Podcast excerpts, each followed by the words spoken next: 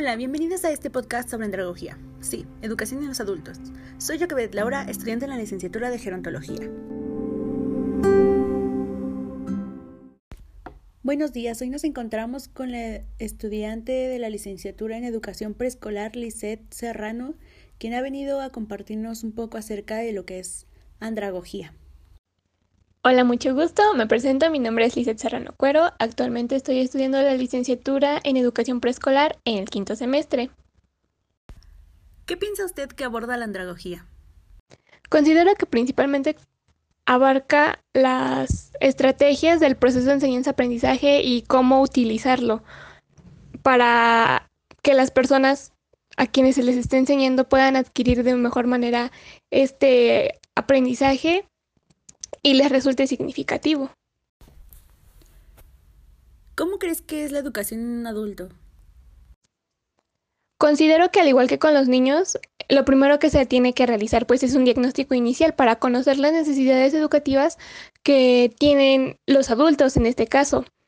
Ya una vez conociendo las necesidades educativas, se parte de un punto intermedio entre lo que sabe la mayoría del grupo y lo que no.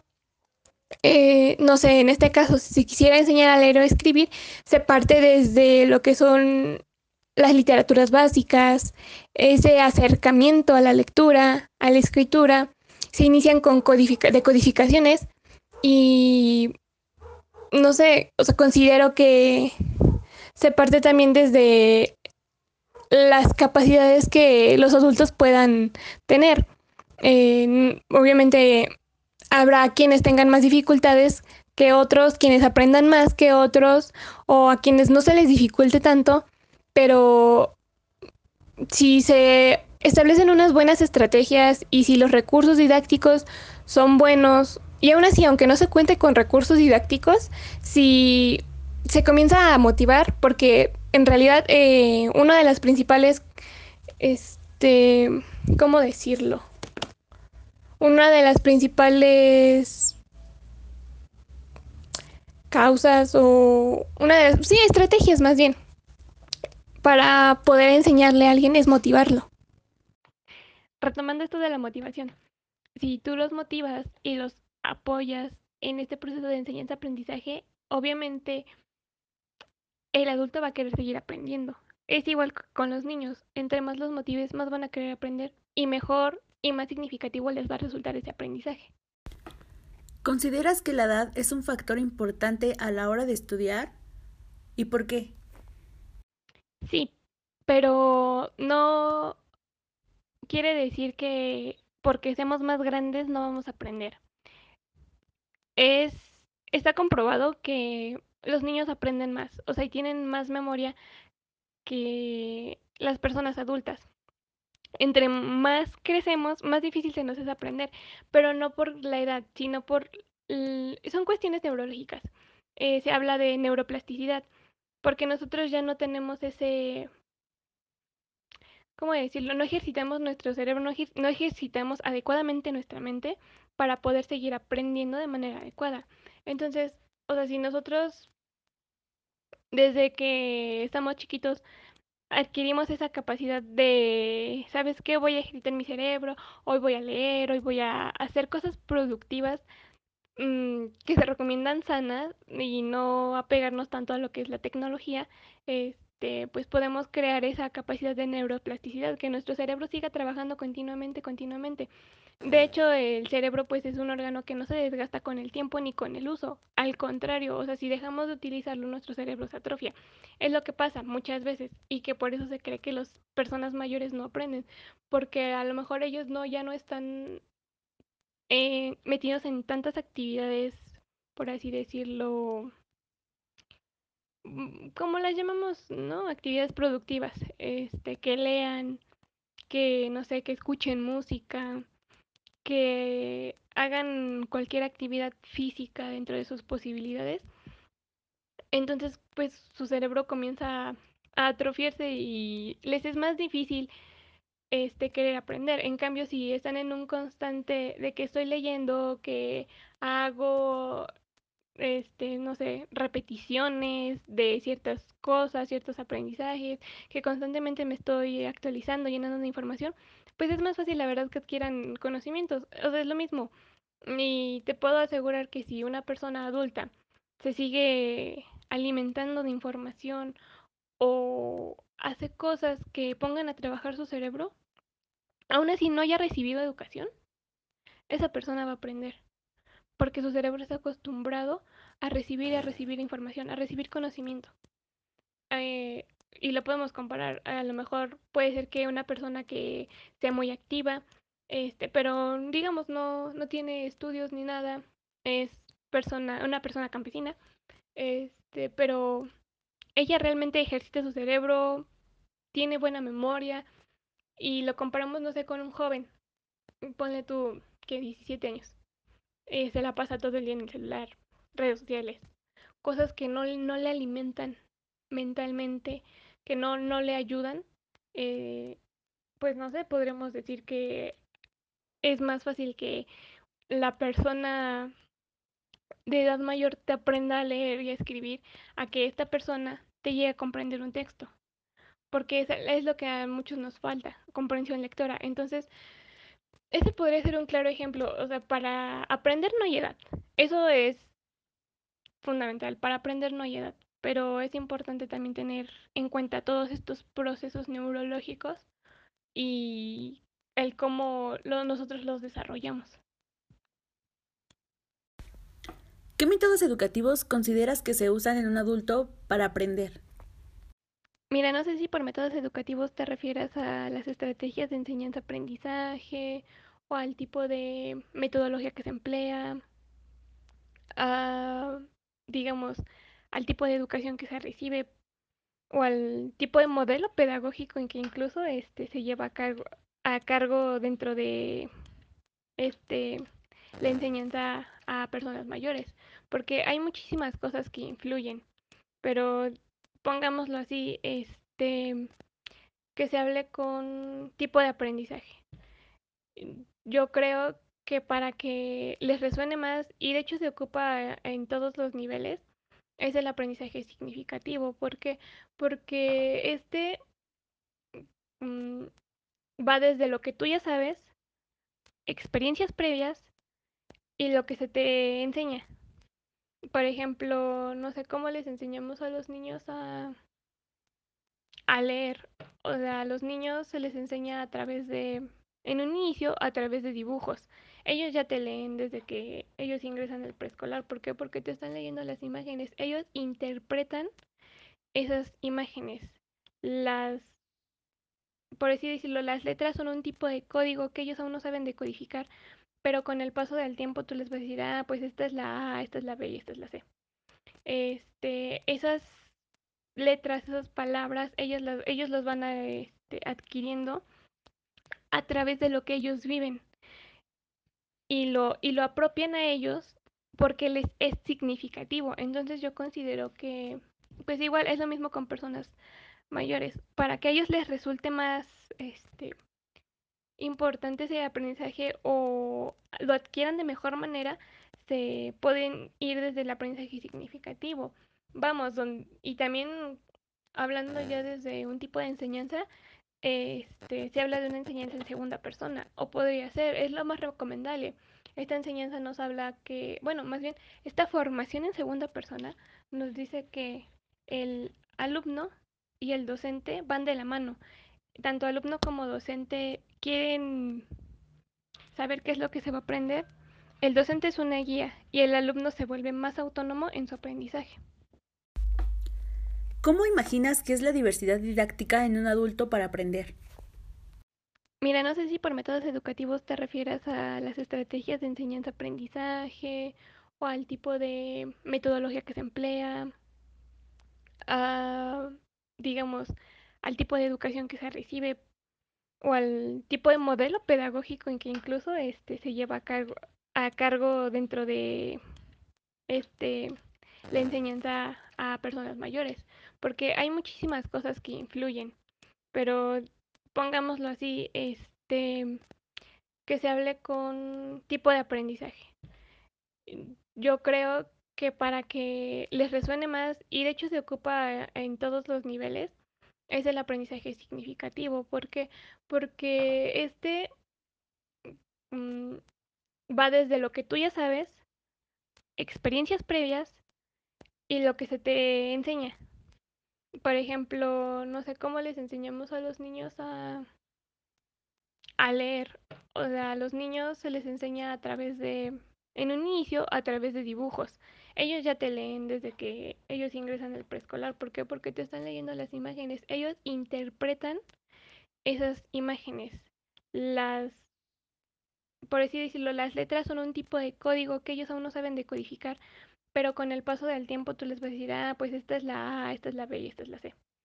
Este, esas letras, esas palabras, ellos las, ellos los van a, este, adquiriendo a través de lo que ellos viven.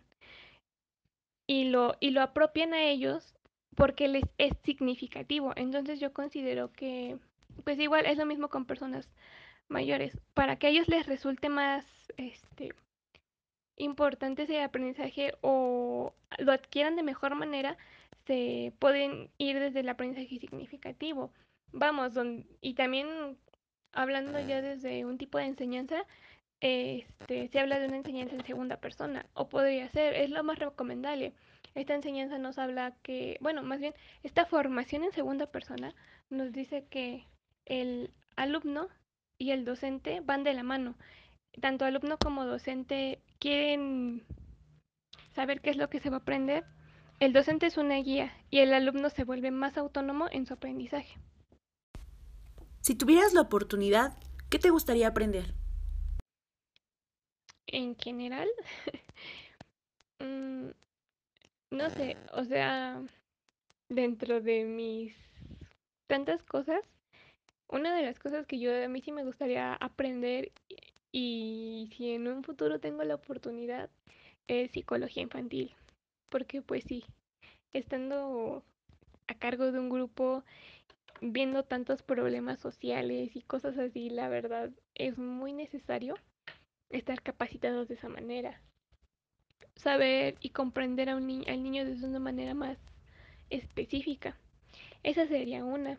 Mm, no sé, hablando, digamos, artísticamente, mm, en áreas de desarrollo personal, a lo mejor aprendería a tocar un instrumento, entrar a clases de baile, y a lo mejor eso ya tampoco sería para mí, o sea, sí sería como un logro personal, pero también sería algo que yo podría compartir con mis niños.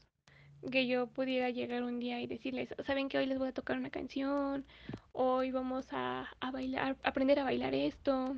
O sea, algo que, que me transmitirlo con mis niños. O sea, eso sería algo que, que a mí me, me gustaría aprender en un futuro.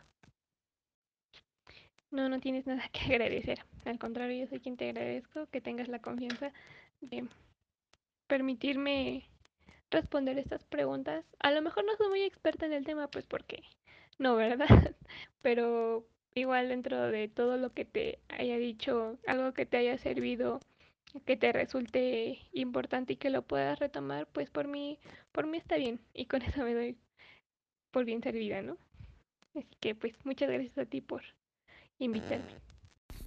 Al igual hoy nos acompaña la estudiante de la licenciatura en educación preescolar, Flor Moreno, que al igual nos viene a platicar un poquito acerca de lo que ella considera sobre la andragogía.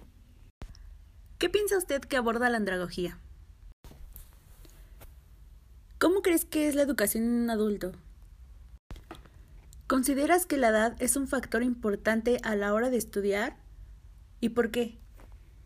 Sí considero que la edad sea un factor importante a la hora de estudiar, ya que un adulto no tiene las mismas capacidades intelectuales que un niño y por ende no tiene los mismos mecanismos de aprendizaje. Entonces sí para el adulto puede resultar un poquito más complejo, un, poco, un poquito más difícil este, ese proceso de, de aprendizaje.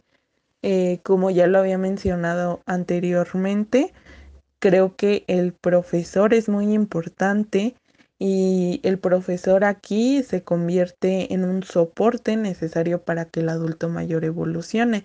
Sin embargo, también depende mucho la disposición que tenga el adulto para aprender mm, depende mucho la motivación que él se dé y que, bueno, más que nada que lo que no lo haga por una obligación, sino que le nazca ese gusto por aprender, que poco a poco sea más autónomo con su proceso de aprendizaje y, y pues más que nada es eso. ¿Qué métodos educativos consideras que se usan en un adulto para aprender? Eh, yo considero dos métodos que pueden ser factibles en la educación a mayores, que puede ser el aprendizaje transformacional y el aprendizaje experiencial. El primero consiste en cambiar los esquemas mentales que ya están predefinidos por el adulto. Así pues, el, el adulto, este, al asimilar conocimientos nuevos, va a reflexionar y comparar ideas entre las que él ya tenía y sus nuevas ideas y así ver las cosas desde una, desde una perspectiva diferente. Y la segunda, la del aprendizaje experiencial, eh, va a permitirle al adulto reflexionar todas sus experiencias, compartirlas y así al, al ya reflexionarlas va a analizar sus efectos y sus consecuencias, va a asimilarlas y conceptualizar lo aprendido y lo más importante es que lo va a llevar a la práctica y lo va a aplicar en su vida cotidiana. ¿Cómo imaginas que es la diversidad didáctica en un adulto para aprender? Yo considero que dentro de la didáctica eh, influye mucho las necesidades de pues del grupo de adultos que esté aprendiendo. No en todos aplica aplican las mismas estrategias. Sin embargo, yo considero que todo, todo es, toda esa didáctica debe dirigir hacia lograr el aprendizaje significativo en, en el adulto, de forma que ese aprendizaje sea práctico para él, ya que así le facilitará la adquisición de nuevos conocimientos y la retención de información se volverá más duradera. Aparte de que el aprendizaje significativo eh, es importante ya que a cualquier contenido el adulto mayor le va a atribuir un significado a través de su propia experiencia y también esto le permitirá aplicarlo en su vida cotidiana. Yo considero que dentro de la didáctica eh, influye mucho las necesidades de pues del grupo de adultos que esté aprendiendo. No en todos aplica aplican las mismas estrategias. Sin embargo, yo considero que todo, todo es, toda esa didáctica debe dirigir hacia lograr el aprendizaje significativo en, en el adulto, de forma que ese aprendizaje sea práctico para él ya que así le facilitará la adquisición de nuevos conocimientos y la retención de información se volverá más duradera. Aparte de que el aprendizaje significativo eh, es importante ya que a cualquier contenido el adulto mayor le va a atribuir un significado a través de su propia experiencia y también esto le permitirá aplicarlo en su vida cotidiana. Si tuvieras la oportunidad ¿Qué te gustaría aprender? Actualmente me causa mucha intriga y tengo mucho interés por aprender la lengua en señas mexicanas y el lenguaje braille. Muchas gracias Flor por responder esta serie de preguntas y por permitirnos unos minutos de tu tiempo. ¿Qué piensa usted que aborda la andragogía? Nuestras invitadas especiales esta mañana es la ciudadana Crisna Yulena Martínez Becerril, quien nos hablará un poco acerca de lo que ella opina de la andragogía. ¿Cómo crees que es la educación en un adulto? Hola, gracias por la invitación para esta entrevista. ¿Consideras que la edad es un factor importante a la hora de estudiar? ¿Y por qué? Creo que la andragogía tiene que ver con la enseñanza del adulto. ¿Qué métodos educativos consideras que se usan en un adulto para aprender? Yo creo que la educación en adulto es una educación un poco más completa porque eh, estás como mm, hasta cierto punto más maduro y puedes tener mayor conocimiento de los temas ya aplicados como en la vida cotidiana. ¿Cómo imaginas que es la diversidad didáctica en un adulto para aprender? Mm, pues sí considero que la edad es un factor importante porque, bueno, cuando uno es joven, tienes esa inquietud o esas ganas de estar entre la carrera y la fiesta y ya cuando tienes una edad pues ya más madura, te enfocas más y te centras a lo que quieres. Bueno, al menos en mi caso, yo así lo siento. Si tuvieras la oportunidad, ¿qué te gustaría aprender? Pues me gustaría aprender a nadar, a cocinar, a tocar el piano, a hacer sandías cuadraditas. pues no sé, hay muchas cosas que, que yo siento que aún tengo pendientes y que no hay una edad límite para hacerlas. Muchas gracias por tomarse el tiempo de responder esta serie de preguntas y nos encantaría tenerla de nuevo en un podcast más. Contrario, gracias por la invitación.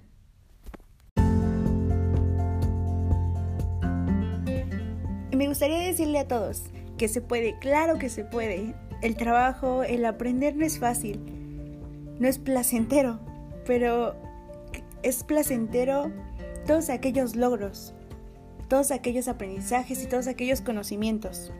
Soy Laura. Nos vemos en el próximo podcast.